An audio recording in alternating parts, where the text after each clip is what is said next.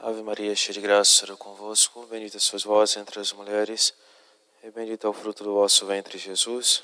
Santa Maria, Mãe de Deus, rogai por nós, pecadores, agora e na hora de nossa morte. Amém. Pode sentar-se.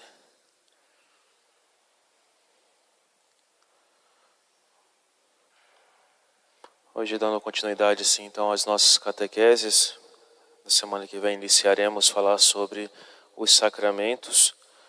Hoje falamos sobre a forma antiga do rito romano, tomando das palavras do livro do nosso bispo Dom Fernando sobre as considerações sobre a Santa Missa e o rito romano.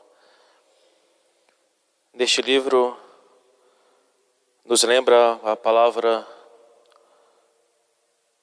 do Papa Paulo VI sobre a missa promulgada pelo Papa Paulo VI. O Santo Padre, o Papa Bento XVI, em sua carta aos bispos, que acompanha o moto próprio Sumoro Pontificum, afirma expressamente como sendo algo óbvio. Obviamente, para viver a plena comunhão, também os sacerdotes das comunidades que aderem ao uso antigo não podem, em linha de princípio, excluir a celebração segundo os novos livros. De fato, não seria coerente com o reconhecimento do valor e da santidade do rito a exclusão total do mesmo. Nos mostrando assim, meus amados irmãos, que nós não devemos excluir a Santa Missa promulgada pelo Papa Paulo VI. E quanto à liturgia da nossa administração apostólica, por privilégio concedido por esta Sé Apostólica, nós conservamos com amor de predileção o rito romano da missa na sua forma antiga como uma das riquezas litúrgicas católicas. Nosso amor preferencial pela Santa Missa na forma extraordinária se baseia em razões eclesiais, históricas, teológicas, litúrgicas, espirituais e estéticas. Em nossa administração apostólica, por faculdade a nós concedida pela Santa Sé, conservamos o rito da missa na forma tradicional, isto é, a antiga forma do rito romano, como fazem igualmente muitas congregações religiosas, grupos e milhares de fiéis em todo o mundo.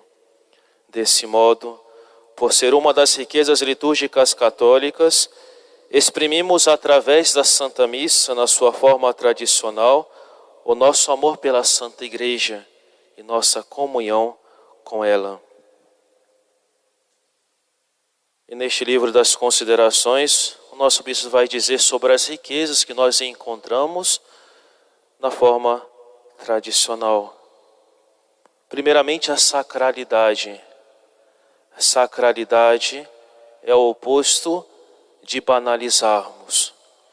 Se a missa é o que temos de mais santo, de mais sagrado, mais semelhante à liturgia celeste, seus ritos devem sempre exprimir dignidade, respeito, adoração, enfim, sacralidade.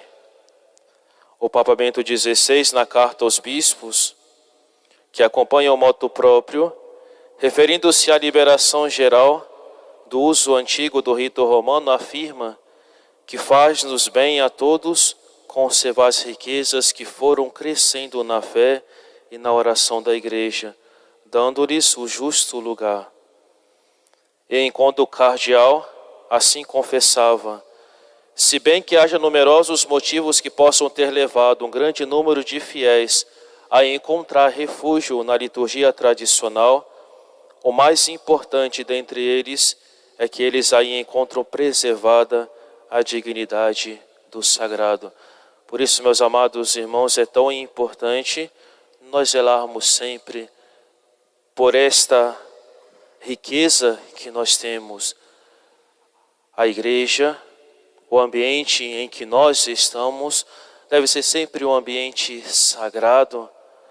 Zelarmos por sua dignidade, pelo silêncio, pelo respeito, pela adoração. Outra riqueza, meus amados irmãos, o sentido do mistério. cardeal Dom Dario Castrion Royos, ele dizia: o rito antigo da missa serve precisamente a muitas pessoas para manter vivo este sentido do mistério. O rito sagrado, com o sentimento do mistério, nos ajuda a penetrar com nossos sentidos no recinto do mistério de Deus.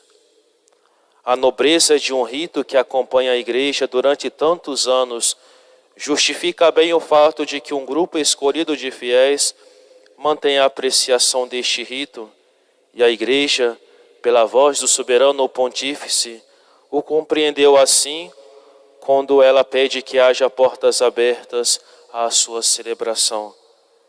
Nós celebramos um belo rito, rito que foi o de muitos santos, uma bela missa que encheu os arcos de muitas catedrais e que faz ressoar seus assentos de mistério nas pequenas capelas do mundo inteiro.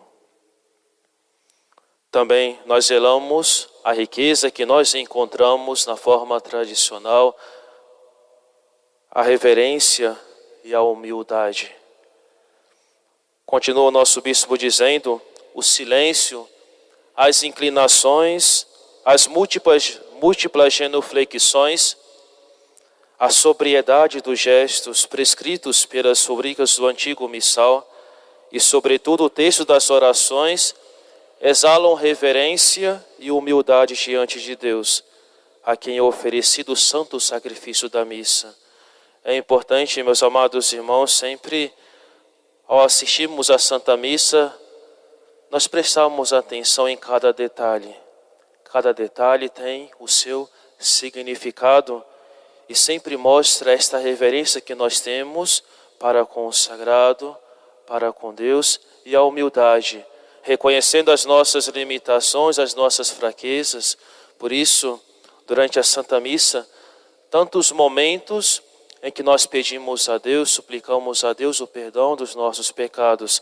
Essa humildade de reconhecermos que tudo o que nós temos, nós recebemos de Deus. Esta humildade de reconhecer que nós somos falhos e precisamos das graças de Deus para nós caminharmos no caminho que Ele quer para cada um de nós, este caminho de santidade. São João Paulo II quando propunha a missa tradicional como modelo de reverência e humildade para todos os celebrantes do mundo, ele dizia: O povo de Deus tem necessidade de ver nos padres e nos diáconos um comportamento cheio de reverência e de dignidade, capaz de ajudá-lo a penetrar as coisas invisíveis, mesmo com poucas palavras e explicações. A liturgia cardeal Papa Bento XVI, enquanto o cardeal, ele se referia sobre o ajoelhar na Santa Missa, ao gesto central da adoração que hoje em dia corre cada vez mais o risco de desaparecer, o ajoelhar-se. Sabemos que o Senhor rezou de joelhos, que Estevão, Pedro e Paulo rezaram de joelhos. Esse ajoelhar-se é uma apresentação e aceitação que imita aquela atitude que, sendo de natureza divina, humilhou-se a si mesmo até a morte. A liturgia que não conhece mais o ajoelhar-se seria intrinsecamente doente. É preciso reensinar a ajoelhar-se, reintroduzir o ajoelhar-se por toda a parte onde isso tiver desaparecido a fim de que por nossa oração continuemos em comunhão com os apóstolos e os mártires, em comunhão com Jesus Cristo. E outras riquezas, meus amados irmãos, da forma antiga do rito romano, falando sobre a beleza, sobre a profundidade, a beleza que nós encontramos nos ornamentos sagrados, nas vestes, nos rituais, nas cerimônias, esta beleza e esta profundidade também sobre o silêncio tão importante para nós nos colocarmos assim diante de Deus e nós sermos capazes de escutarmos a Sua voz. Somente poderemos colocar em prática aquilo que nós escutamos em cada Santa Missa aquilo que Deus nos fala, se realmente nós silenciamos não somente o exterior, mas o nosso interior para escutarmos a voz de Deus.